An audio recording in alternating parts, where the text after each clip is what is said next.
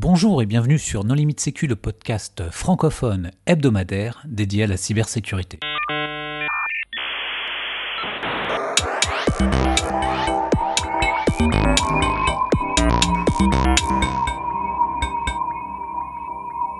Alors aujourd'hui, nous allons parler d'outils open source développés par le CERT Michelin avec trois invités.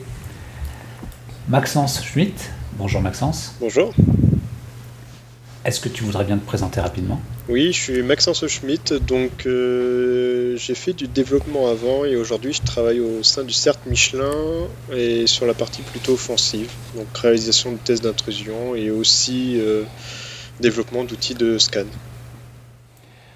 Maxime Escourbiac. Bonjour Maxime. Bonjour, euh, Maxime Escourbiac du coup, je travaille pour e-tracing en prestation pour le CERT Michelin depuis à peu près 4 ans maintenant. Donc comme Maxence, je fais essentiellement du pentest et lorsqu'on a un peu de temps, euh, développement euh, d'outillage open source, euh, scan, etc. Et il est également euh, contributeur de la limite sécu, Paul Amar. Et bonjour.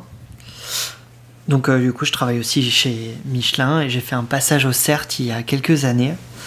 Maintenant, j'ai un autre parcours dans l'organisation, mais euh, j'ai travaillé euh, au sein du CERT, notamment sur toute la partie test d'intrusion. Pour discuter avec eux, les contributeurs No Limite Sécu sont Marc-Frédéric Gomez, Bonjour. Nicolas Ruff, Bonjour. Jean-Philippe Gaulier, Bonjour. Hervé Chauvel, Bonjour. Vladimir Collin Bonjour. et moi-même, Johan Hulot. Alors, vous avez développé un certain nombre euh, d'outils donc open source. On peut commencer peut-être euh, par le premier qui s'appelle ShopShop. Alors, pourquoi ce nom? Alors le, nom, euh, si je dis pas de bêtises, vient pour le coup du, cantonais. Et, c'est une expression qui est, utilisée justement pour dire quelque chose pour aller très vite. Voilà, apparemment, chop chop, c'est vraiment quelque chose pour dire voilà, on, est un petit peu dans le feu et, euh, il faut se dépêcher. Et, là, en fait, je pensais voilà, revenir un petit peu dans le, dans le passé. Là, j'ai intégré, euh, intégré Michelin fin 2016. Et, euh, et à l'époque, voilà, je travaillais donc notamment sur tout ce qui était découverte de vulnérabilité sur des, des systèmes qui étaient exposés sur, sur Internet notamment. Et, on avait en fait un besoin, parce qu'il y avait beaucoup de vulnérabilités qui arrivaient. Et, euh, en fait, l'idée, c'était pouvoir euh, tester des hypothèses, tester voilà, des, vulnérabilités, certaines signatures, de manière très très rapide sur un scope, pour, euh, pour essayer de répondre en quelques minutes, notamment au management, et dire est-ce qu'on est impacté ou pas. Donc ça, c'était l'idée initiale de, de l'outil. Donc ça a été développé à l'époque en Python. C'était un langage, euh, pour le coup, euh, qui était... euh, qu'on appréciait, qui était assez modulable et, qu'on a, qu'on a cherché à développer de notre côté. Donc c'était vraiment, si, je reprends mes mots, voilà, c'était avoir un outil qui puisse en quelques minutes finalement pouvoir écrire un plugin, être facile du coup d'accès, facile à utiliser et évidemment avoir un retour de l'exécution en, quelques secondes. Donc ça c'était un outil, Euh, là encore une fois on parle de ça en 2017 et il faut, le voir un petit peu avec une approche euh, un petit peu bug bounty. Euh, il y a un, chercheur français qui est, assez connu là, on laissera peut-être le mystère planer là autour de son nom, mais qui avait fait pas mal de fuzzing sur des formats autour d'XML et qui a, du coup eu pas mal de bounty. Et, en discutant avec une entreprise qui fait des systèmes de présentation en ligne, euh, en fait, euh, en discutant avec eux, donc ça c'était aux alentours de 2016, ils avaient pas mal de problématiques autour, autour- finalement de la régression des, tests de sécurité. C'est-à-dire que finalement ils avaient payé un, un bounty, notamment qui était assez conséquent à un chercheur, et euh, quelques semaines après, bah, en fait malheureusement une nouvelle version avait été déployée qui était pour le coup encore vulnérable. Un autre chercheur avait trouvé la vulnérabilité, et, euh, là ils, essayaient finalement de chercher un moyen pour... euh, bah finalement, pourquoi pas essayer de tacler de manière euh, à faire des tests de régression de sécurité sur leur périmètre, notamment externe. Et, voilà, cette idée a un petit peu nourri et je me suis dit, bah en fait, peut-être qu'on pourrait développer un outil parce que ça n'existe pas vraiment sur le marché, quelque chose qui soit assez spécifique à notre contexte, qui soit facile à mettre en place Et, et c'est comme ça que du coup Chop Chop est né dans le cadre du CERT Michelin. Mais du coup, ça marche comment? Ça marche par un scan externe ou ça marche par un scan de fichier? Enfin, quand tu parles de XML, tu te bases sur la version de la librairie, tu te bases sur un comportement, tu te bases.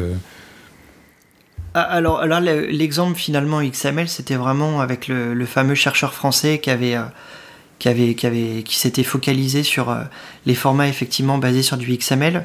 Là, l'outil, euh, l'outil Python à la base était exclusivement en fait avec euh, des classes Python euh, qui, et ensuite après donc euh, aller scanner un site, aller par exemple tester, je sais pas, par exemple, qu'il y a un fichier acheter password qui soit directement accessible depuis le webroot ou pourquoi pas un dossier .git qui soit déployé, etc., etc. Donc en fait, ça allait vraiment en fait faire du discovery sur des assets qu'on donnait en paramètres et ensuite après on récupérait le résultat soit à la forme CSV, JSON ou des choses comme ça.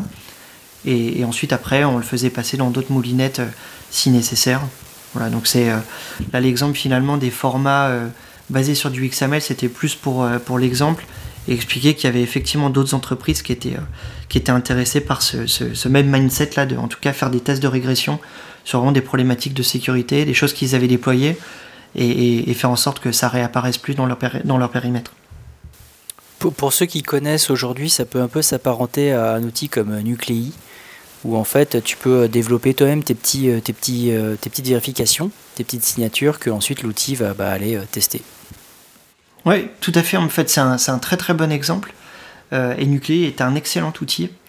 et après, voilà, je parlerai peut-être très rapidement de la, philosophie de Chop Chop. Donc finalement, hein, on, avait, on avait une base qui était assez solide là-dessus. et ensuite, bon, j'ai quitté effectivement le, CERT il y a quelques temps pour après euh, travailler dans une équipe notamment de, plus orientée sur les, toutes les problématiques DevOps dans le groupe, euh, dans le groupe Michelin. Et en fait, là, ce, concept-là, on l'a repris euh, et on, l'a en fait. et on a essayé de le donner qu'il soit un petit peu plus développeur friendly, c'est-à-dire. Et, donc, c'est finalement cette base qui a été, qui a été open sourcée pour le coup. C'est-à-dire que Nuclei, c'est un excellent outil, mais un excellent outil qui est, qui est destiné à des personnes qui font de la sécurité. Euh, comme d'autres outils, hein, comme par exemple, je, sais pas, je prends l'exemple de Nikto, qui sont d'excellents outils, mais euh, dans les mains de développeurs, bah, c'est pas forcément euh, quelque chose que les personnes vont arriver à comprendre. Donc là, en fait, on s'est dit, bah, est-ce qu'on ne pourrait pas donner quelque chose qui soit beaucoup plus actionnable pour des, personnes qui sont, qui, sont, dans le groupe, qui sont développeurs, qui savent pas, bah, qui typiquement vont lancer un scan Nikto ou Nuclei, ils vont avoir 10 ou 15 lignes qui vont apparaître, mais ils vont pas forcément savoir quoi en faire. Donc là, l'idée, c'était d'arriver en fait avec ChopChop, encore une fois, d'avoir un système euh, très très simple de, de plugins basé dans un fichier YAML. Donc euh, tous les développeurs, en règle générale, le format YAML va leur parler. Euh, et, de, finalement en fait proposer des remédiations. Bah, par exemple, j'ai déployé un dossier. Bon, bah, finalement, quelle est la remédiation que je peux apporter là-dessus Et ensuite, avoir un format qui soit comme ça. C'est assez intéressant parce que ça permet à chaque entreprise, chaque personne qui vont chercher en fait à utiliser cet outil, euh, bah, en fait, à pouvoir écrire directement leur signature dans un fichier euh, et pouvoir le déployer euh, dans leur infra. Et pourquoi pas implémenter ça, intégrer ça typiquement dans des pipelines de CI/CD. Donc l'esprit en fait de, de, Chop Chop, voilà, c'est, il est effectivement né au CERT et c'est quelque chose qu'on a, qu'on a, qu'on a utilisé et qui peut-être, qui a été utilisé pendant, pendant de nombreux mois, si ce n'est de nombreuses années. Et, effectivement, après, le, le, concept en fait a été un petit peu dérivé et on a essayé de, non pas le proposer seulement à des personnes qui font de la sécurité, mais essayer d'avoir une audience un peu plus large et des personnes qui sont complètement néophytes euh, en termes de sécurité et de le proposer notamment à des développeurs, des DevOps et, pouvoir intégrer ça dans, les chaînes de CI euh, de manière extrêmement simple. Voilà le, un peu la, jeunesse de, l'outil et un petit peu les évolutions qu'on a apportées euh, il y a de ça quelques mois. Mais vous le fournissez avec des, exemples de règles, des choses que vous testez vous-même ou euh, il est fourni vide? Oui, exactement. En fait, alors l'outil en fait vient avec pas mal de règles. Alors évidemment, euh, pas des règles qui sont euh, qui sont qui sont propres, spécifiques à dire. ouais, exactement. Mais mais par contre, après, on a on a tout un tas de règles. Alors après, ça peut être voilà, typiquement, je donnais les exemples de fichiers HT password qui sont pas interprétés par, euh, par le serveur HTTP. Euh, euh, ça peut être par exemple voilà, un dossier .git, un dossier SVN. Ça peut être typiquement des fichiers cross-domain qui vont être un petit peu trop permissifs. Ça peut être ce type de choses. Donc en fait, l'outil vient avec déjà des règles. Et, il a été mis donc open source l'année dernière. Et de ça, on a eu quand même énormément de, contributions dessus. Donc évidemment, on n'a pas autant de, contributions qu'un outil comme Nuclei, mais, mais ceci dit, il y a quand même une communauté qui est là, qui est présente et qui est, active. Donc euh, tout à fait, euh, vous pouvez le récupérer, vous pouvez déjà commencer à l'utiliser. Donc il y a, y a de quoi faire. Shop Shop, ça avait été présenté par un étudiant à Dossir. Oui, tout à fait. Alors donc là en fait donc c'était effectivement sorti du cadre euh, donc du CERT et donc là c'était Stanislas Molvo qui était qui était mon apprenti donc là dans l'équipe qui était plus orienté DevOps et, et, Stanislas effectivement a travaillé sur sur, euh, sur Chop Chop et la réécriture. Donc euh, là, on est passé finalement d'un outil Python à la base à un outil pour le coup Golang.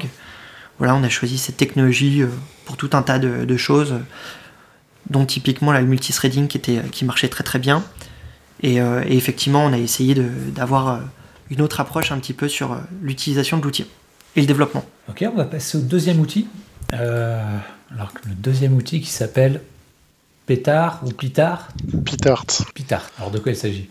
Alors Pitart, euh, euh, pour venir à l'origine un petit peu, c'est euh, lorsqu'on fait du pentest et tous, les gens qui ont fait du pentest savent de quoi je vais parler. La phase la, plus longue et la moins intéressante, c'est l'écriture de rapport. Et lorsqu'on fait des mêmes pentests où on va trouver le même type de vulnérabilité, bah, c'est quelque chose qui est assez répétitif, contraignant, pas dire rébarbatif. Et euh, la pratique qu'on a remarqué un petit peu, c'est euh, lorsqu'on fait les tests sur 3, 4, 5 jours, en fait, il se peut que des fois on a oublié de rater des choses, noter, prendre un screenshot, etc.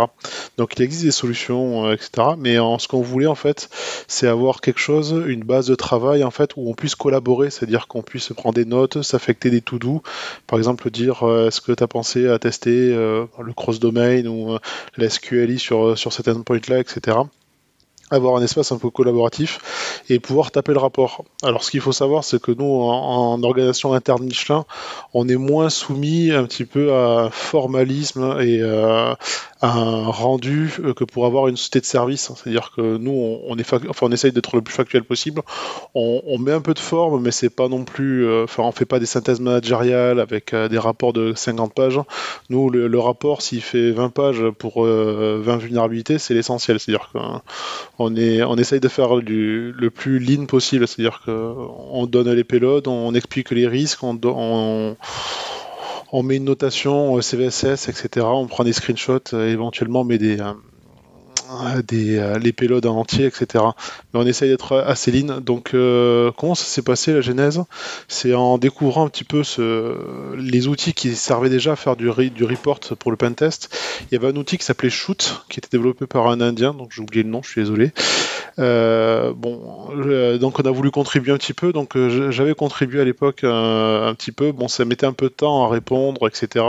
Et on n'avait pas forcément la même vision de, l'outillage. Donc on, a forqué tout simplement en fait. On a forqué cet outil-là. on a changé le nom parce que shoot dans un cadre Michelin, c'est quelque chose qui est avec des visuels un peu de pistolet, etc. C'était pas quelque chose qui était forcément compliant à la, à la règle, hein, aux règles internes. Donc voilà, on a travaillé là-dessus, on a rajouté des fonctionnalités comme les screenshots, euh, qu'est-ce qu'on a rajouté euh, les, assets, la, euh, la, gestion des assets, qu'est-ce qu'on a rajouté Maxence, qui nous sert beaucoup, les scores CVSS qui sont calculés automatiquement, la génération de rapports en utilisant le formalisme web c'est euh, Reveal.js. Reveal.js, voilà, c'est tout à fait Paul. Donc voilà, on a rajouté des fonctionnalités. Là, euh, on est en train de développer le MFA parce que euh, c'est si on garde une instance, c'est-à-dire qu'avec euh, tous les projets, c'est un peu dangereux d'avoir quelque chose un facteur parce que c'est assez, assez critique. Donc voilà, on travaille sur un Django euh, le plus simplement possible. Le but, c'est voilà, on n'a pas forcément le temps de faire un vrai développement, donc on essaye d'être d'être propre. Euh, les prochaines features qu'on essaye de travailler, c'est la gestion des scénarios d'attaque. Parce que là, pour l'instant, on, met les, les, les hits, ce qu'on appelle les hits, c'est-à-dire les vulnérabilités une, une à une. Et derrière, ce qu'on aimerait bien des fois, c'est raconter une histoire autour de ces hits, c'est-à-dire que telle vulnérabilité-là euh, nous a permis d'obtenir telle vulnérabilité-là, qui nous a permis telle vulnérabilité, qui nous a permis d'arriver au, jackpot, entre guillemets. Donc euh, voilà, on essaye d'avancer au fur et à mesure, d'être euh, le plus propre possible et de proposer un outil. Donc c'est vrai que c'est un outil très on va dire, pas forcément adapté à, beaucoup de personnes en fait, à une grande communauté, donc plus à, on va dire, à une communauté de pentester ou, ou de bug hunter, si ça paraît sûr. D'après toi, c'est quoi la killer feature? Parce que euh, tu l'as dit tout à l'heure, euh, tout le monde, euh, toutes les sociétés de services qui font du, du pentest ont leur outil pour, pour créer des rapports. Donc, si, si, si aujourd'hui tu as envie de, de, vendre l'outil, ah. une fonctionnalité, c'est quoi pour toi? C'est le screenshot, euh, le copy-paste, c'est dans le navigateur. Ah, ça, ça nous. C'est directement, on prend un screen avec le, print ou enfin le Windows P, tout ce qu'on veut, on, sélectionne, on fait un copier-coller directement. Il n'y a pas de upload ou autre, c'est copier-coller et directement on met une légende et c'est réglé. Enfin, il n'y a pas besoin de, de, stocker le fichier, de l'uploader, etc. Ça, se fait tout seul. Quoi.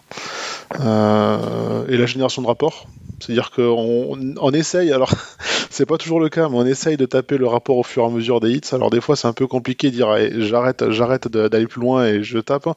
C'est un peu compliqué, mais euh, idéalement c'est qu'on arrive à la fin du pentest, l'effort euh, pour finir, enfin, pour finir l'apport est, est minime.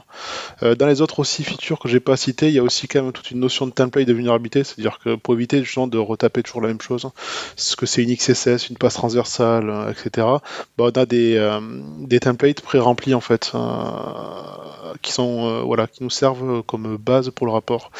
Et dans les autres features aussi qu'on utilise peu parce qu'il y a un gros travail à faire de préparation, c'est les, to-do list, c'est-à-dire que typiquement on peut, avoir des scénarios de pentest en fonction de la techno par exemple. On peut avoir un scénario WordPress qui nous explique par exemple qu'il faut regarder les XML RPC, les services REST, enfin lancer un WP scan, enfin tout ça. On peut faire pareil sur du Drupal, sur tout un tas de technologies en fait. Donc ça nous permet des fois de, enfin ça permettrait, parce qu'on le fait pas, euh, de d'être un peu plus propre dans la démarche en fait, d'éviter un peu euh, de rater des choses et être plus exhaustif. Le nom euh, Pétard, enfin ou Pitard, parce que c'est P-T-A-R-T, il vient d'où? Alors c'est un acronyme. Alors je sais plus pourquoi. Penetration test. Euh, Automated. Euh, report, reporting tool. Ah, ah oui, Et est-ce qu'il y a eu des contributions sur ce logiciel libre non, pas vraiment en fait. Et alors on l'a présenté, alors tout le monde nous dit ouais c'est génial, etc. Après les sociétés de services, comme on disait, euh, comme je travaillais tracing, ils ont un outil similaire, comme on disait avec les, euh, je sais plus qui disait ça. Euh, ils ont un outil similaire. Ça intéresse, mais, c'est vrai qu'ils ont un besoin de, de, rapport qui est beaucoup plus fourni et qui est difficilement automatisable. Non, mais Jean-Philippe le disait, hein, chaque ESN a son modèle. Mais est-ce qu'il y a d'autres certes ou d'autres grands comptes similaires euh, à vous qui euh, ont profité de l'outil ou tu sais peut-être pas? Euh, Je sais, je sais pas. Après, des, des certes qui font des pentests internes, on, a, on en a reçu à nos limites sécu. Voilà, il y, en a, il y en a peu. En fait, c'est pas forcément les missions du CERT. Hein. Oui, mais il y a d'autres équipes proches euh, qui Oui, voilà. Il y a une soixantaine de forks sur euh, GitHub. À la limite, il faudrait regarder euh, à quoi correspond chaque utilisateur pour voir s'il est dans un CERT ou pas. Mm. Après, on n'a pas eu beaucoup de, de forks en proprement parler pour nous. Euh, y a, je sais que la, version indienne, qui est pourtant moins fournie en termes de fonctionnalité, est plus utilisée. Mais bon, après, c'est, on, malheureusement, on n'a pas forcément le temps de faire de la pub, euh, de faire de la pub dessus. Euh, voilà, entre les pentests, les développements et tout ça, c'est compliqué d'être présent sur les réseaux. Et est-ce que c'est secure? Parce que c'est développé avec Django quand même Donc, est-ce que c'était la meilleure plateforme pour faire un outil sensible? On essaye. non, on essaye. Euh, on essaye. Euh, on essaye de faire le, just right en fait déjà au niveau des features, donc ça, ça aide pas mal en termes de sécurité. Hein. Euh, donc voilà. Après, on utilise très peu l'administration euh, Django. Et pour dire, lorsqu'on est allé en termes de sécurité, c'est-à-dire que même les administrateurs Django n'ont pas accès directement au, projet, aux différents projets Pitart. Donc il faut être vraiment soit le créateur du projet, soit avoir été invité par le créateur du projet, même s'il est administrateur du Django. Après, l'avantage de ce genre de framework, c'est que tu te prémunis d'un grand nombre de vulnérabilités que tu pourrais faire en le développement, enfin en développant toi-même. Oui, comme, euh, comme pas mal de frameworks maintenant, hein. on prend Java, Spring Boot ou autre, hein. c'est à pareil. Ok, on va passer sur le troisième outil, RedScan. Donc, euh, alors RedScan, euh, c'est un besoin qui venait un peu de la continuité de, de ShopShop. Donc, nous, chez Michelin, fait, on va avoir un gros périmètre à sécuriser, donc on a quand même une grosse exposition sur Internet. Et on a également des filiales qui, vont venir se rajouter à ça. Et quand on regarde un peu euh, la sécurité de tout ça, il faut déjà qu'on connaisse un peu le périmètre, c'est-à-dire ce qui est exposé euh, et ce qu'il faut protéger. Et pour ça, en fait, on, donc on avait commencé euh, comme ce qu'on faisait par ailleurs en bug bounty euh, sur, nos pratiques euh, sur ton perso. On, on, a utilisé des outils qui existent comme euh, Subfinder par exemple ou Hamas qui permet d'énumérer les sous-domaines.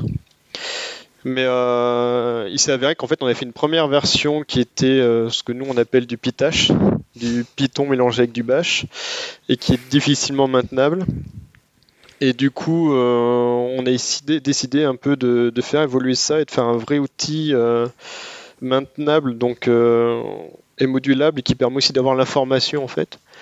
Donc en fait, on a créé RedScan dans cette optique-là. Donc, il euh, faut voir ça un peu comme un orchestrateur d'autres outils. Donc, on va pas réimplémenter un Subfinder ou un Hamas qui fonctionne très bien pour l'énumération de sous-domaines, mais on va euh, fonctionner par un système de queuing. En fait, on va dire OK, on a un nouveau master domaine qui, existe, par exemple Michelin.com, et derrière, trouve-nous les sous-domaines. Et en fait, quand on va trouver sous-domaine, derrière, on va pouvoir déclencher d'autres actions par ruissellement. Alors pourquoi est-ce que, parce qu'autant Shop Shop, je comprends l'intérêt euh, et, la création de l'outil qui est quand même assez ancien et qui n'avait pas forcément d'équivalent à l'époque, mais pourquoi pour RedScan vous n'êtes pas basé, vous reparti sur un des très nombreux outils qui existaient déjà? Alors il y en a plein, j'en citais deux trois, type euh, Spiderfoot, Patrol Manager, Ivre, euh, Stiper, Defect Dojo, etc ou Joker. Enfin, il y a vraiment beaucoup des outils d'orchestration de ce type-là qui permettent d'enchaîner bah, des outils existants, comme tu l'as dit, Subfinder, etc. Euh, Sublister, pardon, euh, Deerbuster, enfin tous les outils classiques. Pourquoi est-ce que vous avez vraiment reconstruit votre propre euh, outil? Alors parce que, alors, les, alors, je connais pas tous les outils que tu as cités, mais euh, sur, sur, la plupart des, outils qu'on avait, on n'avait pas la donnée n'était pas aussi rendue facilement. En fait, là, le but, c'est que on va agréger tout un tas de données, qu'on va mettre ça euh, dans un dans un Elasticsearch, en fait, un Kibana qui pouvoir derrière fournir cette information-là. Et en fait, qui va pouvoir servir euh, aux autres analystes sécurité qui vont pas avoir fait le développement, par exemple, ou qui vont pas avoir la connaissance technique de comment fonctionne l'outil derrière, quoi. Et, euh, notamment, c'est ce qu'on utilise. Euh, on a une vulnérabilité qui nous vient sur un, un CMS, peu importe lequel, un WordPress par exemple. Un, autre analyse sécurité peut aller dans l'outil et lister par exemple tous les, WordPress, disponibles qu'on aurait pu scanner en connaissance externe. Et ça peut venir en complément des référentiels qu'on a chez nous en interne.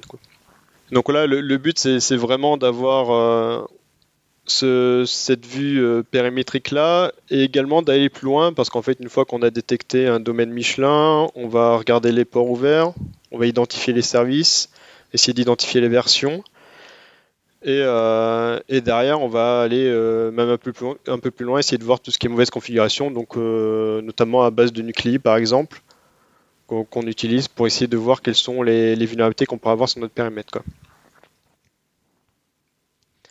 Donc en fait, ça vient vraiment en complément de des, outils un peu qui pourraient aussi nous servir, nous servir, qui nous servent par ailleurs comme euh, type agence de notation en fait, pour un peu avoir un état des lieux de notre système. Ça, on l'a avec cet outil-là.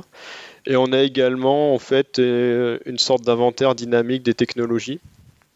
Et également, quand il y a une nouvelle vulnérabilité qui vient, ça nous permet de scanner l'intégralité du, périmètre euh, de façon rapide. Comment vous faites pour détecter des nouvelles vulnérabilités? Alors, euh, alors, commence à détecter des nouvelles? Alors, on va détecter des En vulnérabilités. est-ce que c'est au sens, est-ce que tu trouves des vulnérabilités entre guillemets non connues qui sont découvertes par les outils que vous agrégez, ou est-ce que vous rajoutez des composants qui permettent de détecter des vulnérabilités euh, référencées et connues? On va, on va plutôt euh, travailler euh, sur du réactif par rapport à, à des CVE connus et publics, où l'époque arrive très, ra- ra- très rapidement, où on a besoin en fait de s'assurer sur toute l'empreinte sur Internet qu'on soit propre. Et du coup là en fait on va, on va soit réimplémenter un POC qui est disponible s'il n'est pas disponible dans un outil qu'on utilise type Nuclei, on va venir le réimplémenter directement quoi. Ou sinon, on va se baser sur Nuclei pour, euh, pour par exemple, euh, détecter les vulnérabilités. Quoi. Mais du coup, ça nous permet à la fois de faire l'inventaire, se dire, OK, potentiellement, il y a une vulnérabilité euh, sur du WordPress, donc identifier quels sont les services WordPress, de contacter les équipes déjà en avance, et après, dans un second temps, d'essayer d'e- d'exploiter la vulnérabilité.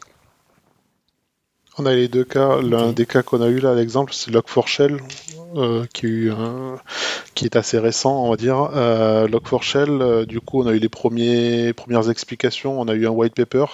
Alors, je sais plus qui est la société qui va développer le white paper, mais euh, voilà, assez clair. Donc, rapidement, en deux heures, trois heures, on a réussi à développer le système de plugin. Parce que, comme a dit Maxence, en fait, c'est pas un outil en tant que tel, c'est un orchestrateur et un framework de développement. Donc euh, finalement la, partie Java en fait injection a été assez facile à développer, hein. c'est c'est pas très long en fait. hein.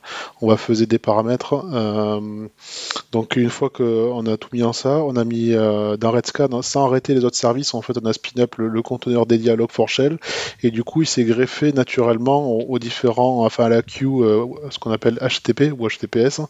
Et il a appris au fil de l'eau en fait les nouveaux euh, les nouveaux services web qui étaient découverts etc ou réinjectés parce qu'on a de la réinjection. Et donc du coup, on a eu des premiers résultats qui ont été assez rapides par rapport à d'autres structures qui, le temps qu'ils scannent, etc. voilà, on a eu des premiers résultats. C'était pas parfait, euh, mais euh, au moins on a pu éviter, euh, on va dire, les premiers scanners, en fait, les premiers attaquants assez brutaux, en fait, qui faisaient du, fuzzing assez bête et méchant. Donc voilà, c'est à peu près l'état d'esprit. Dans les autres menaces aussi, ce que pourrait dire Maxence, c'est qu'on essaye d'être réactif à des certaines d'autres menaces ou à certaines découvertes de SAS. Typiquement, typiquement, le cas, euh, c'était Cassandra DB, je crois qu'il y a quelque temps, ou Cosmo DB sur Azure. Donc euh, voilà, on essaye de, de, Cassandra. de faire de la. Oui. Cosmo DB, une Cosmo grosse DB sur Azure. CosmoDB, oui. Voilà, c'est ça. On essaye d'être réactif et euh, dans ces cas-là, si on a besoin, on va dire que c'est une nouvelle menace, c'est très difficile de les détecter. Ben, en fait, en, en recherchant un petit peu avec les informations, parce qu'on a parlé du master domain Michelin.com, mais on essaye par exemple avec, on va au niveau des marques, c'est-à-dire qu'on va aller Michelin, Euromaster, euh, par exemple, pour, pas- pour pas les citer, et on va essayer de regarder euh, les, les SaaS et les différents services qui peuvent être exposés, ou des creds qui pourraient être exposés sur GitHub. C'est une des menaces qu'on surveille avec GradScan, par exemple. On n'est pas voilà.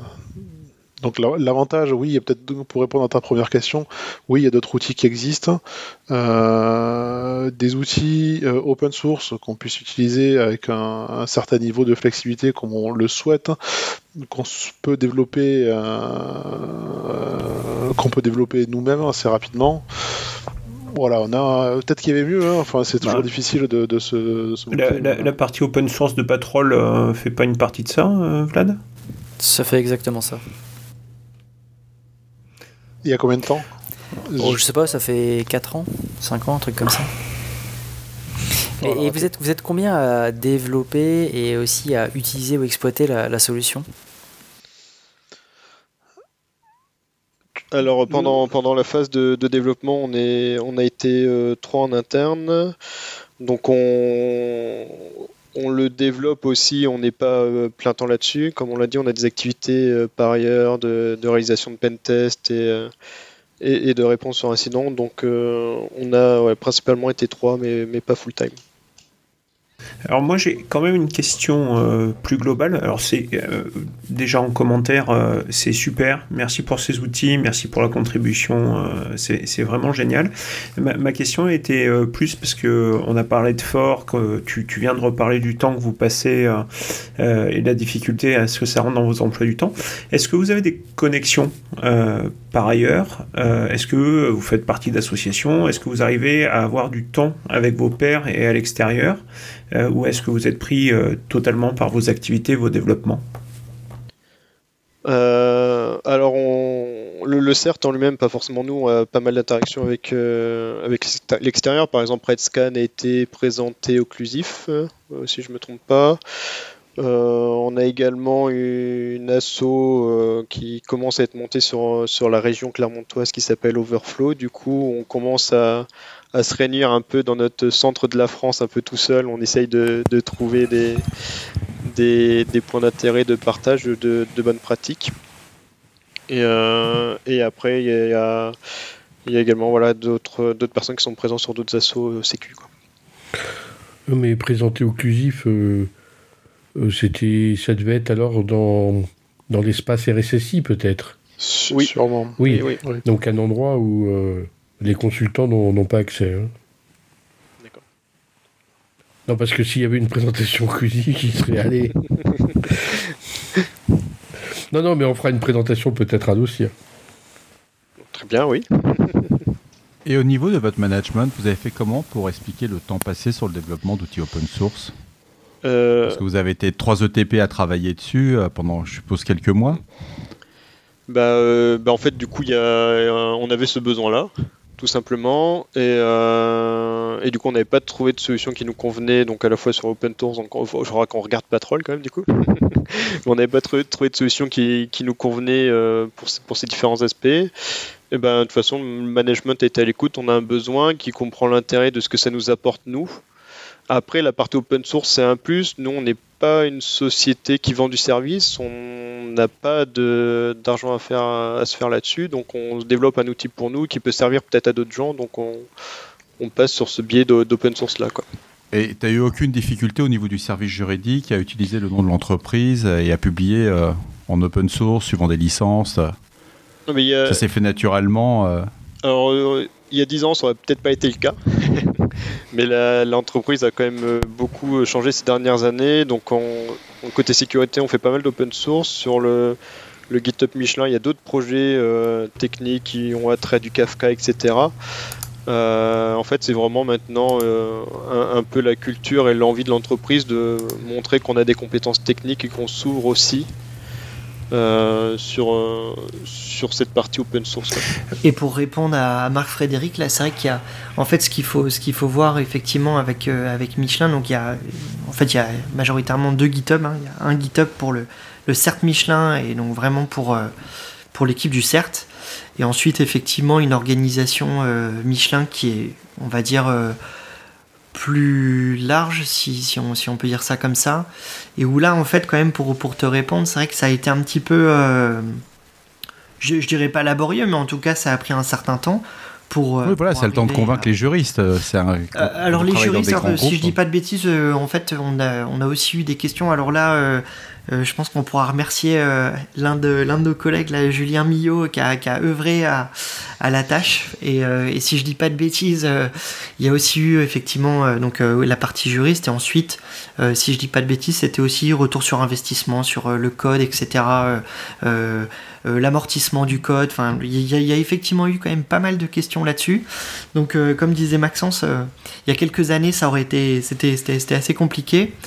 Là maintenant, on est, on effectivement dans une, nouvelle ère, euh, si on, peut, on se permettre les termes, et, euh, effectivement l'entreprise est, assez, euh, est assez friante en fait de montrer qu'on est aussi disponible pour, la communauté et, proposer ce type d'outils et évidemment les, maintenir. Sur les licences, pour Chop Chop, c'est de la page 2. pour, alors je vais l'appeler Pétard parce que ça me fait beaucoup rire, mais pour Petard, c'est du MIT. Euh, licence libre certes, mais euh, on n'est quand même pas dans du GPLv 3. Euh, qu'est-ce qui vous a poussé sur ces licences particulières? Il y, a des choses ou c'est ou rien du tout? J'ai pas encore regardé Redscan, je vais regarder Redscan. pour le pour le groupe, donc là en fait ça a été vu effectivement avec les juristes. Et, le choix est parti sur la Apache 2. Donc en fait, l'ensemble des repositories publics de l'organisation Michelin, donc euh, github.com slash Michelin, euh, l'ensemble des repositories publics sont à page 2. Donc sauf, donc, sauf pour Pitart qui est en MIT. Alors je ne sais pas si ça faisait partie de vos intentions premières sur la publication sur le GitHub, mais un des intérêts aussi, c'est euh, la renommée et le recrutement, parce que tout le monde le sait, dans notre domaine, c'est très compliqué de recruter. Et je pense que la publication de ce genre d'outils et votre intervention, bah, là, euh, à nos limites sécu, ça peut aussi jouer donc, bah, sur votre renommée, du CERT, et aussi pour le recrutement, ça peut intéresser les gens et leur donner un peu plus envie de, bah, de venir chez vous. On aimerait bien, c'est pas toujours le cas. C'est très, difficile. Un, des exemples euh, bêtes, hein. euh, on recherchait il y a quelques mois euh, un auditeur, c'est-à-dire en plus un poste logiquement qui est, on va dire, c'est pas un, pupitre, enfin qui, va lire des, logs. C'est des choses qui sont normalement qui est plus attrayante qu'un auditeur SOC par exemple. Ben, on a eu du mal on a eu très peu de candidatures, que ce soit en interne ou en externe. Donc euh, oui, si ça peut aider, euh, on est vraiment preneur. Euh, la, communauté, on va offensive sur Clermont-Ferrand est, pas, pas énorme. Je reprends la première question en fait qu'on a eue sur comment vous avez convaincu le management. Euh, je sais plus qui l'avait posé. Bah, la question était simple en fait. Euh, on est allé par étapes. Première étape, ça a été faire de, du discovery. C'est-à-dire qu'avant de chercher des vulnérabilités, on voulait déjà montrer euh, voilà vos référentiels. Ben voilà ce qu'on trouve en, utilisant des outils du marché qu'on concatène, etc. Et donc je crois qu'on a trouvé 75% de scope en plus réel, enfin à justifier. Donc ça, ça a été le premier pas. On dit bah ok, on continue là-dedans. Deuxième étape, qu'est-ce qu'on avait fait? Là où on a commencé un peu à, rentrer dans les technologies, c'est-à-dire qu'on a amené de la facilité le travail de certains équipiers du CERT. Typiquement la gestion de la veille. Euh, avant, la question c'était euh, ah, on, il sur WordPress 5.1. Euh, voilà. Bah, ce qu'on faisait avant, c'est qu'on prenait la, vulnérabilité, on, on, essayait de la comprendre et de la réécrire avec ShopShop et on exploitait. Le problème, c'est que le temps que ça scanne, les, X1000 assets, etc., ça prenait un peu de temps. Donc, du coup, et ça avait une action offensive. Donc, voilà. Là, on s'est dit que WordPress 5.1, ok, on en a une cinquantaine, soixantaine, et ça se fait en un claquement de doigts, c'est-à-dire c'est une requête Elasticsearch. Donc deuxième point. Et euh, donc ils ont dit on continue. Donc en troisième point, c'est l'exploitation de vulnérabilité et la recherche de vulnérabilité pure. Et là, c'est là où on est allé un peu plus loin dans le ruissellement, recherche de, de mode configuration FTP, recherche de, enfin voilà, tout ce que peut faire Nuclei ou, ou ShopShop. Et là, on a trouvé des, des, vulnérabilités ultra critiques sur certains de nos assets. Bingo, que des agences de notation ou de découverte n'avaient pas forcément relevé. Donc euh, ça intéresse et euh, aussi dans le Là, tu convaincs en interne. Tu as, hyper convaincu ton management. Ils voient que tu découvres ce qu'on appelle le shadow IT, euh, etc. Mais à un moment, quand tu leur dis, je vais publier à l'extérieur au nom de l'entreprise, ah, euh, c'est pas. C'est pas. alors, on a de la chance entre guillemets, on a un management euh, assez moderne sur ce sur ce côté-là. On a, il y a pas, c'est même pas été un conflit en fait. On n'était pas obligé hein, euh, de l'open sourcer. on aurait pu dire, on le garde en interne sur nos solutions à nous. Mmh. Mais ça n'a même pas été une question où dire ok, enfin tant mieux, on fait profiter les, autres membres, l'intercert ou autre. Voilà, c'est. Non, mais c'est un signe de maturité. Ouais, c'est ça, c'est ça. Et donc, vous avez quand même, si j'ai bien compris, euh, réalisé ces développements parce que vous n'avez pas trouvé euh, ce qui vous convenait, euh, soit en open source, soit en closed source.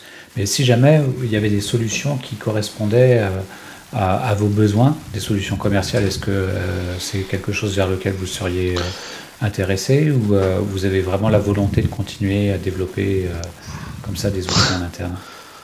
Ah, euh, si on trouve une solution qui match, euh, qui match notre besoin en open source euh, sur lequel on pourrait contribuer sans faire doublon, ça, je, pense qu'on ira vers ça. Quoi. Le, le but c'est pas d'être, d'avoir un outil reconnu, etc. C'est de répondre à un besoin. S'il y en a d'autres qui travaillent sur le même besoin, bah, du coup on pourrait tout à fait contribuer. Quoi. Donc on n'est pas fermé à, d'autres outils non plus. Quoi. Après, c'est le coût aussi. Hein. On a eu des présentations commerciales. Alors il y a des, je ne vais pas les citer, mais il y a des, grandes entreprises, euh, pas forcément euh, déjà dans un jeu de notation, mais qui arrivent avec des solutions à peu près identiques, qui scannent tous les assets, etc. Et on voit Bon, en termes de résultats, on trouve à peu près les mêmes choses, etc. Parce qu'ils sont, enfin, n'ont pas redéveloppé les mascans, ils n'ont pas redéveloppé les, outils comme ça. Et c'est juste qu'ils, euh, dire qu'ils enfin, qu'ils affinent ces outils-là. Mais on est sur des chiffres à l'annuel, des licences annuelles à 6 chiffres, quoi. Donc ça fait des. Ouais, ils sont, ils sont, sur, le côté. Donc voilà. Donc, ils sont sur un côté où tu donnes ta liste d'assets, ils te voilà, disent faire un scan avec un son de vulnérabilité. C'est un très beau rapport qui sort par contre. C'est vrai que c'est. C'est propre. Il est hein. beau le rapport. Mais euh, derrière, ce type de solution commerciale fait que quand tu fais avec une solution un peu plus fine telle que vous l'avez développée, bah tu défonces tout quoi. Ils en découvrent 5, tu en as découvert 6 autres derrière quoi. C'est ça. Et on a une flexibilité qui est euh, accrue, c'est-à-dire qu'on a accès directement à ce que nous on appelle data lake. Il faut c'est un abus de langage, mais c'est vrai ça. On a un accès direct, donc et ça, ils veulent pas vraiment parce qu'ils veulent, euh, ces agences veulent euh, vendre du service, du service derrière, c'est-à-dire euh, des experts sécurité qui vont analyser ça. Mais bon, entre guillemets, sur le domaine Michelin, on est les, plus experts là-dessus, donc c'est difficile de nous concurrencer là-dessus, Sur la connaissance du scope Michelin, du moins. Est-ce qu'il y a un effet sur Darwin, c'est-à-dire qu'on a peur des de la chaîne de sous-traitance et des failles logicielles euh, qu'elle induit euh, dès l'instant que l'on ne maîtrise pas le code euh, de ses prestataires Non, je ne pense pas qu'il y ait ce, cette crainte-là dans, dans, ce qu'on utilise aujourd'hui. Je ne pense pas que ce soit une crainte qu'on a en interne. Et puis on est sur des, une donnée qui est public en fait finalement. Hein. On, ne fait pas des scans authentifiés, donc euh, n'importe qui le fait.